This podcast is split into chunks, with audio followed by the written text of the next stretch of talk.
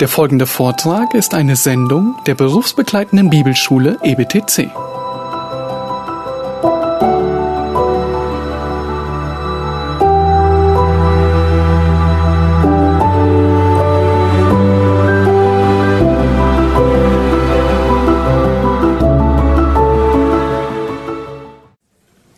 Nun also zur Glaubwürdigkeit des Alten Testaments.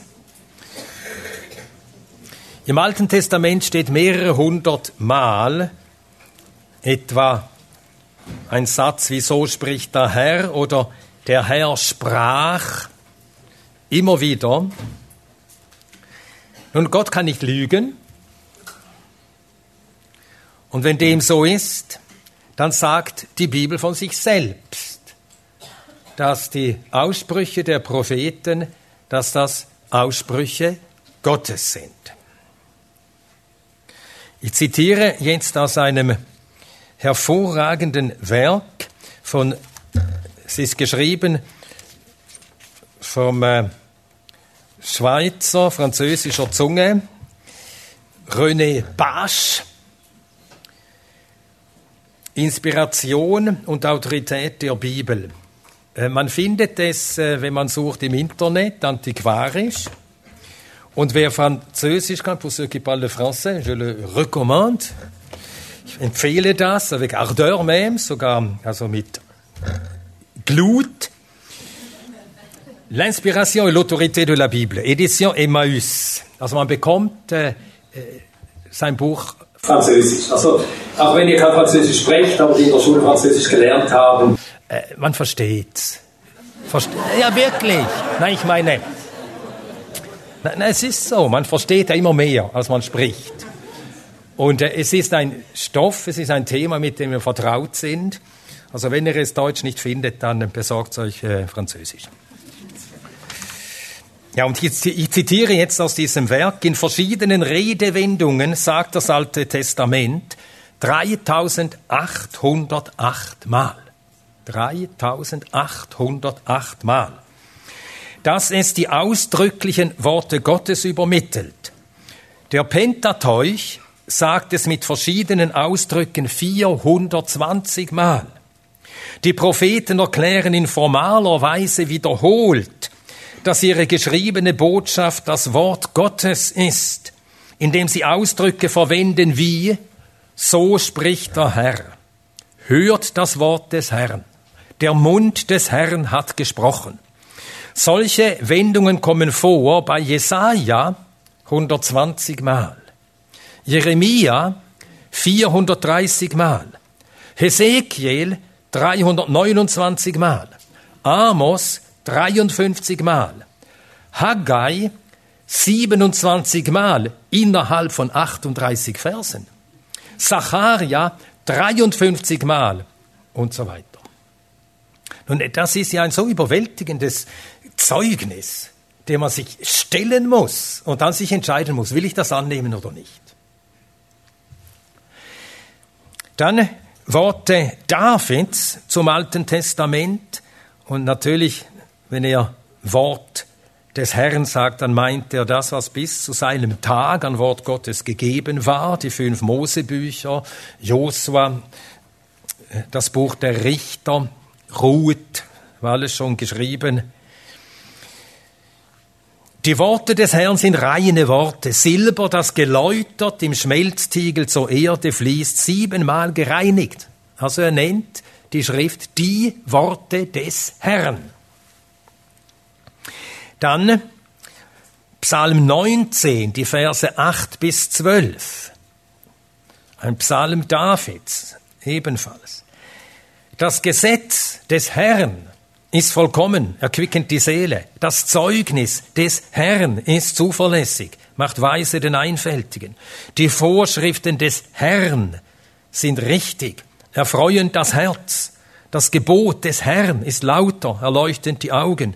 Die Furcht des Herrn ist rein, bestehend in Ewigkeit. Die Rechte des Herrn sind Wahrheit. Sie sind gerecht allesamt.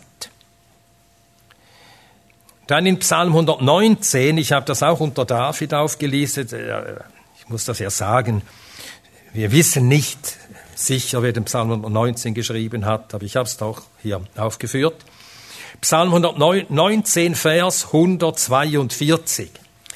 Deine Gerechtigkeit ist eine ewige Gerechtigkeit und dein Gesetz ist Wahrheit. Dann Psalm 119, Vers 151. Du bist nahe Herr und alle deine Gebote sind Wahrheit. Deine Gebote. Dein Gesetz, also von Gott. Psalm 119, Vers 160. Die Summe deines Wortes ist Wahrheit und alles Recht deiner Gerechtigkeit währt ewig. Dann Salomo, er sagt Folgendes über Gottes Wort im Buch der Sprüche, Kapitel 30, in den Versen 5 und 6. Sprüche 30, die Verse 5 und 6.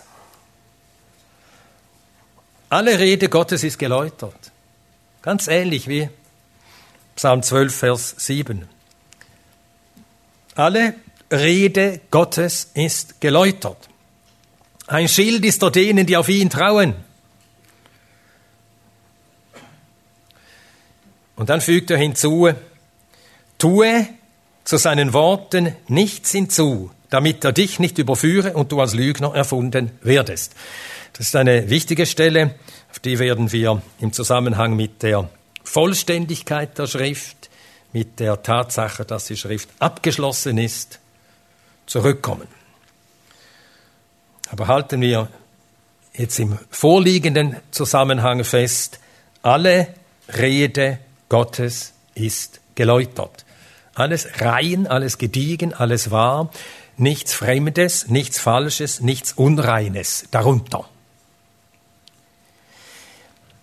Dann haben wir das Zeugnis Christi über das Alte Testament. Johannes 10, Vers 35.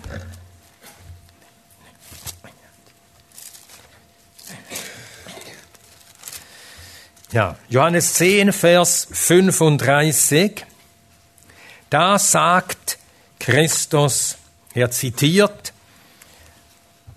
einen Psalm, den Psalm 82, Vers 6. Er zitiert daraus, ich habe gesagt, ihr seid Götter, und dann Vers 35, wenn er diejenigen Götter nannt, an die das Wort Gottes erging, und die Schrift kann nicht aufgelöst werden. Und die Schrift kann nicht aufgelöst werden. Das heißt, alles, was in der Schrift steht, ist wahr, verbindlich, gültig. Dann Johannes 17, Vers 17. Johannes 17, Vers 17. Hier spricht der Sohn zum Vater. Johannes 17, Vers 17. Er betet für die Jünger, die elf, die um ihn stehen. Und weiter unten erfahren wir, dass er für alle die betet, die durch das Zeugnis der Apostel noch an ihn glauben würden. Also er betet auch für uns. Johannes 17, Vers 17, heilige sie durch die Wahrheit. Heilige sie durch die Wahrheit und dann dein Wort ist Wahrheit dein Wort. Das ist die gesamte Schrift Alten Testaments von 1. Mose bis Malachi. Das lag als geschlossenes Korpus, als Kanon, als alttestamentlicher Kanon vor. Und zudem sagt Jesus, dein Wort ist Wahrheit.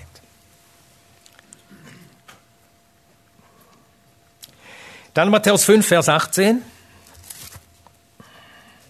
Matthäus 5, Vers 18. Da steht,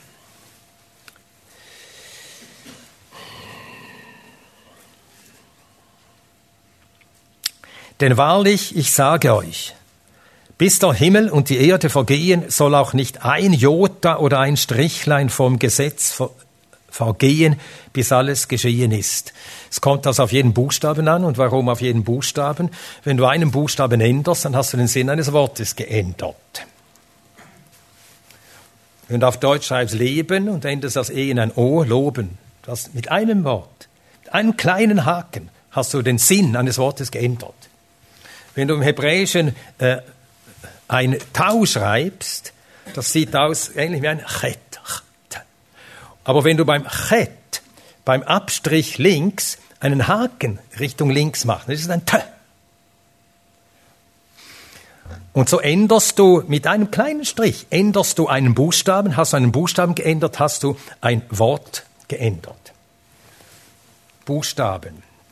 Das sind die kleinsten sinnunterscheidenden Einheiten einer Sprache.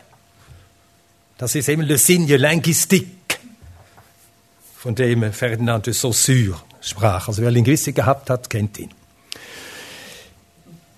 Also kein Buchstabe darf geändert werden, sagt der Herr damit weil du dann ein Wort und damit Sinn änderst. Es wird nichts geändert an dem, was bis zum Tag des Herrn geschrieben worden war. Alles ist wahr, alles gilt, nichts darf geändert werden. Das ist sein Zeugnis über die Schrift. Er bestätigte die alttestamentlichen Propheten, auch Matthäus 5 im Vers 17, Denkt nicht, dass ich gekommen sei, das Gesetz oder die Propheten aufzulösen.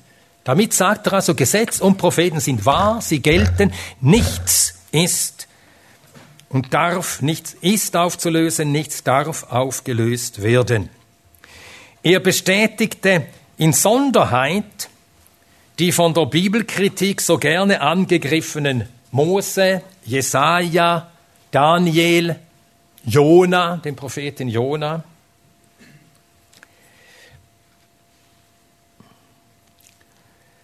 Matthäus 15, Vers 7.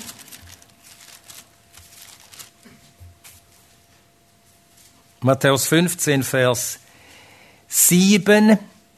Ihr Heuchler treffend hat Jesaja über euch geweissagt, indem er spricht. Und dann zitiert er Jesaja 29, 13. Jesaja. Der Mann Jesaja hat gelebt. Und zur Zeit der Könige Usia, Jotam und Hiskia, zur Zeit dieser Könige lebte der Prophet Jesaja, eine historische Gestalt. Und was er schrieb, zitiert Christus als heilige Schrift, als Wort Gottes. Dann bestätigt er Daniel. Nun, warum wurde, äh, ist äh, Jesaja von der Bibelkritik angegriffen worden, weil in den 40er Kapiteln des Buches Jesaja wird ein König geweissagt und er wird als jemand genannt, den Gott verwendet als sein Werkzeug zum Segen seines Volkes, äh, der Juden, die äh, in der Gefangenschaft sind. Und es wird sogar sein Name genannt. Chores. Und es war der persische Großkönig Chores, der diesen Erlass ausgehen ließ, dass alle Juden zurückkehren durften aus Babel nach Jerusalem. Und dann wird natürlich gesagt, ja, das hat natürlich ein späterer geschrieben. Ein späterer hat das geschrieben. Ja. Und dann, was getan? Ausgegeben als Prophetie. Wenn das stimmte, dann wäre das ja ein so elendes Machwerk. Das ist doch, das ist doch schäbig. Wenn jemand etwas im Nachhinein erlebt hat und dann beschreibt und nachher das so, dann so tut, als hätte er es vor dem Geschehen prophezeit. Das wäre ganz einfach ein Betrüger. Das ist ein ganz übler, mieser Typ. Es ist wirklich wahr. Wir können, entweder nehmen wir die Bibel zum Nennwert, was sie sagt, oder sonst müssen wir unterstellen, es ist alles gelogen. Auch hier, wir sehen, es gibt nicht so eine Zwischenposition. Entweder oder.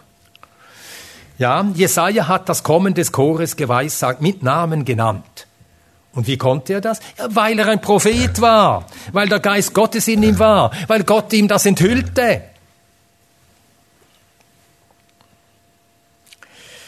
Dann Daniel, Matthäus 24, 15. Jesus bestätigt auch Daniel, die Schriften Daniels. 24, 15. Matthäus 24, 15.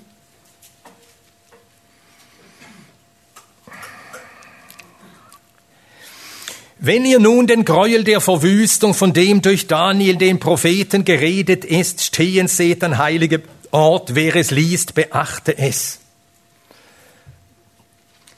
Und lasst uns auch auf die Wortwahl achten. Wenn ihr den Gräuel der Verwüstung, von dem durch Daniel den Propheten geredet ist. Jesus nennt Daniel einen Propheten. Nun, die Bibelkritik hat längst entschieden, Daniel lebt im dritten vorchristlichen Jahrhundert oder vielleicht erst im zweiten. Weil er eben auch so detaillierte Weissagungen gibt, besonders in Daniel 11, von denen man sagt, ja, das kann man nur nach dem Geschehen aufgeschrieben haben, post festum, als das Fest schon vorbei war.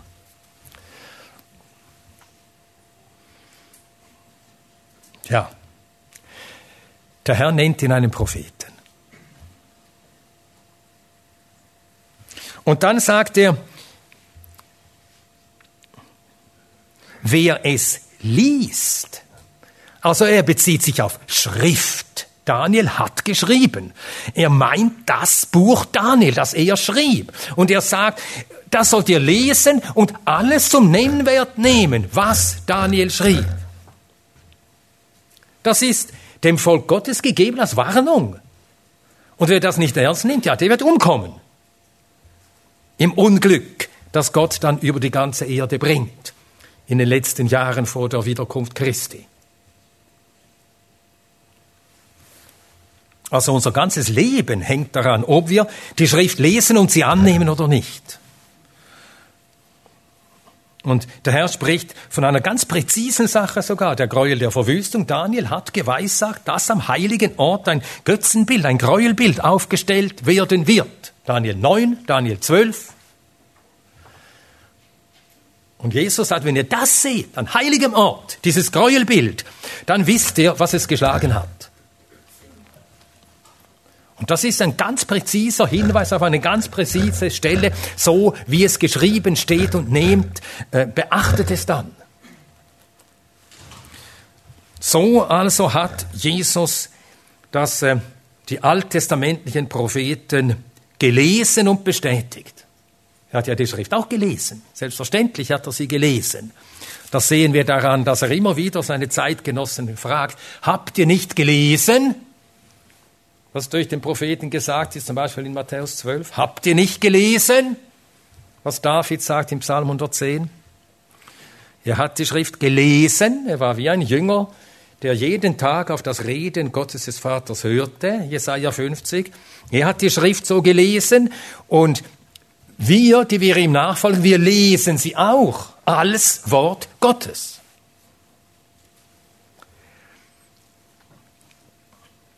Der Herr bestätigte Mose und das von ihm geschriebene Gesetz.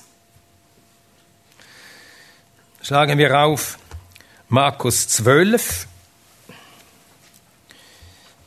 Vers 14.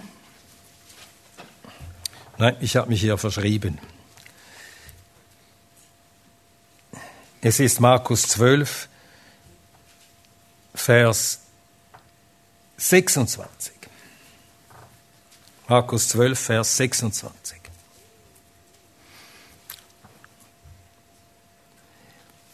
Wisst ihr, wieso ich das so schnell gefunden habe?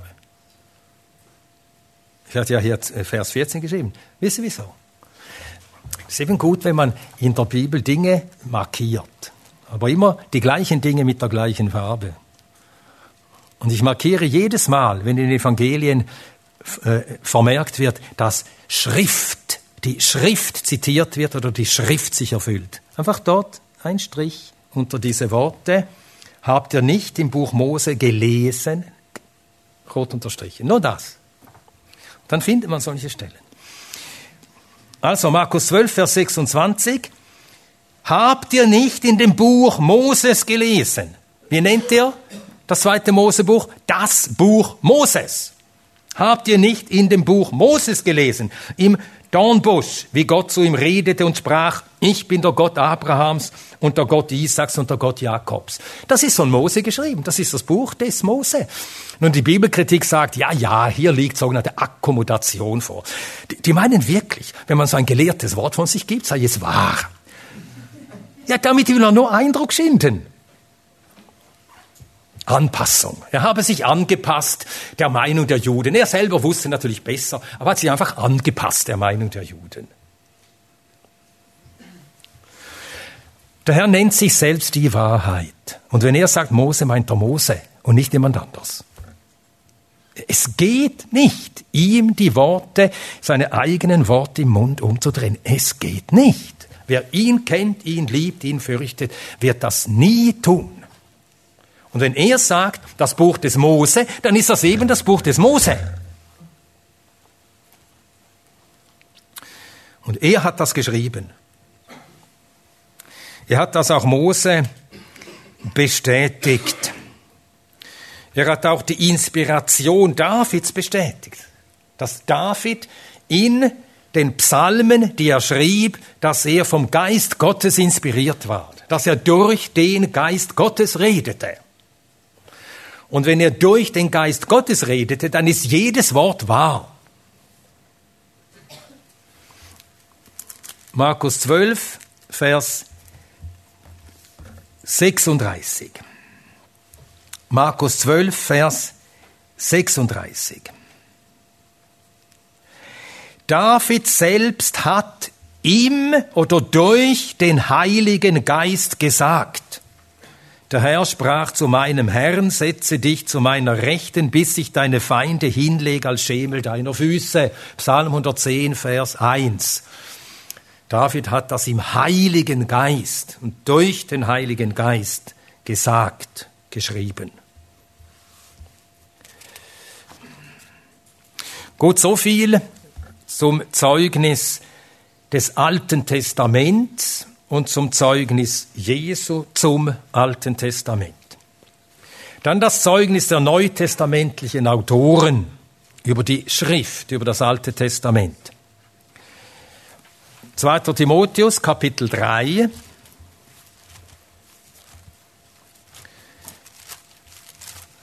Zweiter Timotheus Kapitel 3.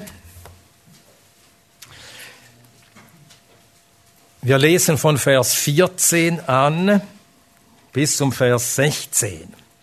2. Timotheus 3, die Verse 14 bis 16. Du aber bleibe in dem, was du gelernt hast und wovon du völlig überzeugt bist, da du weißt, von wem du gelernt hast, und weil du von Kind auf die heiligen Schriften kennst, die imstande sind, dich weise zu machen zur Errettung durch den Glauben, der in Christus Jesus ist, alle Schrift ist von Gott eingegeben und nützlich zur Lehre, zur Überführung, zur Zurechtweisung, zur Unterweisung in der Gerechtigkeit. Paulus sagt also dem Timotheus, dass er in dem bleiben soll, was er gelernt hat und wovon er völlig überzeugt ist, da du weißt, von wem du gelernt hast. Wen meint da Paulus, wenn er das dem Timotheus sagt? Von wem hat er gelernt? Ja, vom Apostel selbst. Das ist die gesamte apostolische Lehre. Und Paulus konnte als Apostel sagen, du musst in dem bleiben, was ich als Apostel gelehrt habe, weil das göttliche, verbindliche Wahrheit ist. Das konnte nur ein Apostel sagen. Und dann, zweitens, bleiben und in dem bleiben, was ich dich lehrte, und dann begründete er es. Womit? Weil du die heiligen Schriften kennst. Und mit den heiligen Schriften meint Paulus hier das Alte Testament. Und die kannte er von Kind auf. Und als Timotheus Kind war, gab es noch kein Neues Testament. Also er meint das Alte Testament. Und so wie Paulus hier argumentiert, beachtet, er sagt, bleib in dem, was du von mir gelernt hast. Du weißt, von wem du gelernt hast, von mir gelernt hast, bleib in dem. Und dann sagt er, weil du die Heiligen Schriften kennst. Und damit sagt er nichts anderes, als dass die Lehre der Apostel ist nichts anderes als Bekräftigung und Bestätigung des ganzen Alten Testaments. Es gibt keine Lehre der Apostel ohne das Alte Testament. Und das Alte Testament bleibt ein Torso ohne die, die, die Lehre der Apostel. Bleibt nur Verheißung, aber ohne Erfüllung. Und so haben wir hier beides, Altes und Neues Testament zusammen. Und so können wir Vers 16, dass wir zunächst auf das Alte Testament beziehen müssen, damit auch ausweiten auf das ganze Alte Testament, also die Lehre der Apostel, die noch verschriftet werden sollte. Vers 16, alle Schrift ist von Gott eingegeben. Zunächst eben ist gemeint alle Schrift, das Alte Testament, aber das Gleiche gilt für die Lehre, für die Schriften der Apostel. Aber jetzt geht es uns ja um die Bestätigung des Alten Testaments durch die Apostel. Das sind deutliche Aussagen. Alle Schrift, nicht Teile der Schrift, alle Schrift. Von Gott eingegeben. Und wenn von Gott eingegeben, dann wahr in allem. In all ihren Bestandteilen.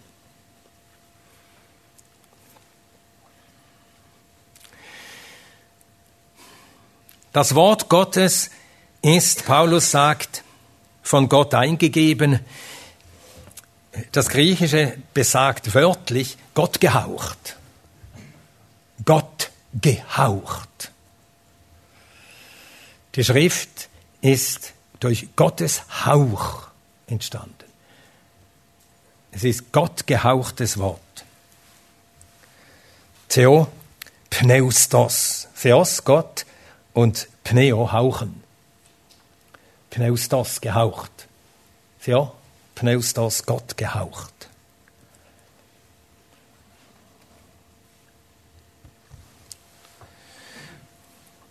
Und weil dem so ist,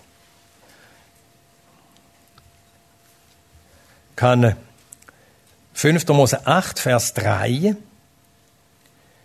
5. Mose 8, Vers 3 uns sagen, 5. Mose 8, Vers 3, der Mensch lebt nicht von Brot allein, sondern von allem, was aus dem Mund des Herrn hervorgeht. Und damit ist gemeint das Wort Gottes, das aus dem Mund des Herrn hervorgeht. Und dass damit das Wort Gottes gemeint ist, das lernen wir aus Matthäus 4, 4. Denn der Herr führt dieses Wort an und sagt dazu, er erklärt es dabei, so dass es unmissverständlich ist, Matthäus 4,4, nicht von Brot allein soll der Mensch leben, sondern von jedem Wort, das durch den Mund Gottes ausgeht. Es ist eben das Wort. Aus dem Mund Gottes. Es ist Gott gehaucht. Und weil es eben von Gott gehaucht ist, hat es die Kraft, das zu wirken, was nur Gott wirken kann. Versuch einen Menschen zu überzeugen, dass er nicht nur sündigt, sondern seinem Wesen nach ein Sünder ist. Dass ein ganzes Wesen verdorben ist. Versuch das einem Sünder zu erklären. Du mit deinen Worten. Das kann nur Gottes Wort. Gottes Wort hat diese Macht, weil es von Gott gehaucht ist, den Menschen zu überführen, dass er nicht nur Sünden begangen hat, das auch, aber dass er seinem ganzen Wesen nach ein Sünder ist. Das Wort Gottes hat die Macht, in einem Herzen, wo kein Glaube ist, Glauben zu wirken. Wir können keinen Menschen Glauben einreden, es geht nicht. Glaub doch endlich, glaub doch endlich. Warum glaubst du nicht? Glaub doch, glaub doch. Glaub. Wir können es nicht. Das Wort Gottes, weil es eben von Gott ausgeht, von Gott gehaucht ist, hat eben diese Macht, die nur Gott hat. Römer 10, Vers 17, der Glaube kommt aus der Verkündigung, die Verkündigung durch das Wort Gottes. Und weil die Bibel Gottes Wort ist, hat das Wort Gottes auch die Macht, den Gläubigen zu heiligen. Johannes 17, 17. Dein Wort, heilige sie durch die Wahrheit. Heilige sie durch die Wahrheit. Dein Wort ist Wahrheit. Das Wort Gottes hat diese göttliche Macht, uns zu heiligen. es hat die Macht, den Menschen vom Tod zum Leben zu führen. Das sind göttliche Werke. Wer mein Wort hört und glaubt dem, der mich gesandt hat, hat ewiges Leben und kommt nicht ins Gericht, sondern er ist aus dem Tod in das Leben hinübergegangen. Johannes 5, 24. Und jedes Mal, wenn das passiert, ist wieder ein, hat Gott sich in seinem Wort demonstriert, dass er in seinem Wort redet. Das sind göttliche Werke, göttliche Wunder. Die Schrift ist von Gott gehaucht. Das sind äh, alles äh, Zeugnisse des Apostels Paulus, jetzt außer Johannes 5, 24. Jetzt Petrus. Was sagt Petrus über die Schrift? 2. Petrus 1, 20 und 21. 2. Petrus 1, 20 und 21.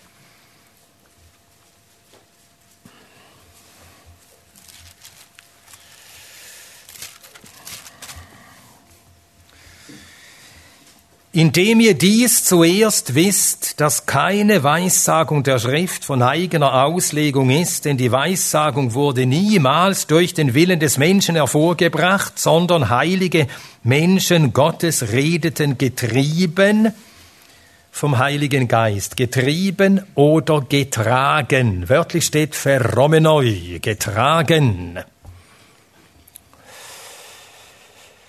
Ferro, tragen. Sie wurden getragen vom Heiligen Geist. Das heißt, nicht aus ihrem eigenen Vermögen heraus und nicht, weil sie so klug waren und so weitsichtig, konnten sie von zukünftigen Dingen schreiben, die sich ereignen würden, sondern weil sie getragen wurden. Und man kann das durchaus so erklären, wie wir es an Johannes sehen und an ihm lernen, dass Gott die Propheten über sich hinaus erhoben hat und dann konnten sie Dinge sehen, die sie sonst nicht hätten sehen können. Das ist so wie, wer von euch Kinder hat oder hatte, der weiß, wie das ist. Man ist mit den Kindern unterwegs, geht in den Zoo, dann ist da die Bärengrube dann schaut man da hinunter, aber die Kinder sehen nichts. Die stehen da, die Mauer bisher. Und dann sagen, Papi, mit da schauen. Ja, und was macht dann Papi? Ja, dann nimmt er das Töchterlein und hält das Töchterlein, hebt es hoch und dann sieht das Töchterlein über die Mauer. Oh. Und genau so verfuhr Gott mit den Propheten. Er hob sie hoch, gewissermaßen zu sich selbst. Und dann konnten sie Dinge sehen aus seiner Warte. Offenbarung Kapitel 4. Offenbarung Kapitel 4, Vers 1.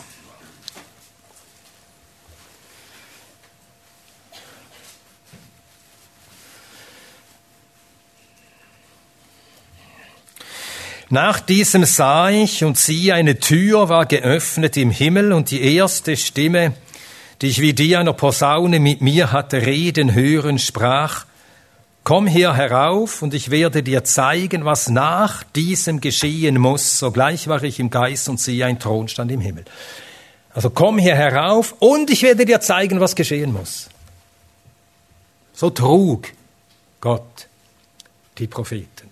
Und so konnten sie den Tag sehen, an dem Christus geboren werden sollte, den Tag sehen, an dem er am Kreuz leiden und sterben würde, den Tag sehen, an dem er auch verstehen würde, den Tag, an dem er auffuhr, den Tag, an dem er wiederkommt. Und so sagt Petrus, die Schreiber der Heiligen Schrift wurden durch den Heiligen Geist geführt, getrieben oder getragen. Das heißt, alles, was sie schrieben, ist göttlich wahr. Durch ein Wirken, ein besonderes Wirken Gottes aus ihnen gegeben. Und darum ist eben ihr Zeugnis eine Lampe, die an dunklem Ort leuchtet. Das sagt Petrus etwas weiter oben, wenig, äh, wenige Verse davor in 2. Petrus 1, Vers 19, also nur ein Vers davor. Und so besitzen wir das prophetische Wort umso fester. Das prophetische Wort ist fest, weil die Propheten redeten durch den Heiligen Geist. Es ist fest. Und keine Weissagung geschah durch den Willen des Menschen. Das war das Zeichen, das Kennzeichen der falschen Propheten. Die haben aus sich heraus ihre Wünsche formuliert und das ausgegeben als Wort Gottes. Das waren die falschen Propheten. Ein Zitat aus einer Auslegung zum zweiten Petrusbrief zu dieser Stelle. Keiner der Propheten redete aus sich heraus. Keiner schrieb, was ihn gut und richtig dünkte. Keiner weissagte durch seinen Willen. So etwas wagten nur die falschen Propheten. Die redeten aus ihrem eigenen Herzen und sie zogen damit Gottes Zorn auf sich. Jeremia 23, 30 bis 32. Die heiligen Propheten wurden durch Gottes Willen mit Gottes Geist begabt und von diesem Geist geführt zu schreiben, was Gott wollte. Weil der Heilige Geist durch die Propheten redete, sind die Worte der Propheten die Worte Gottes selbst. Darum ist ihr Zeugnis das Zeugnis des Geistes Gottes. Weil die Worte der Propheten durch den Heiligen Geist gegeben wurden, sind sie göttlich gewiss. Ja, äh, dann äh, folgt jetzt ein Abschnitt, den ich ähm, aber jetzt erst am Nachmittag behandeln werde. Das wäre jetzt äh, nicht glücklich, das noch hineinzuquetschen, wegen der fünf noch verbleibenden Minuten. Wir wollen dann sehen, wie die neutestamentlichen Autoren das Alte Testament zitierten, wie sie, welche Worte sie dabei wählten. Das ist äh, äh, ganz bemerkenswert und das zeigt uns äh, in äh, sehr klarer Weise, wie für sie das Reden der Schrift und das Reden Gottes eins ist. Gott sagt und die Schrift sagt, ist für sie eins. Absolut eins.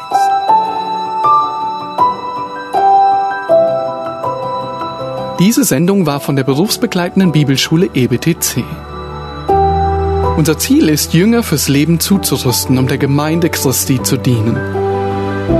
Weitere Beiträge, Bücher und Informationen findest du auf ebtc.org.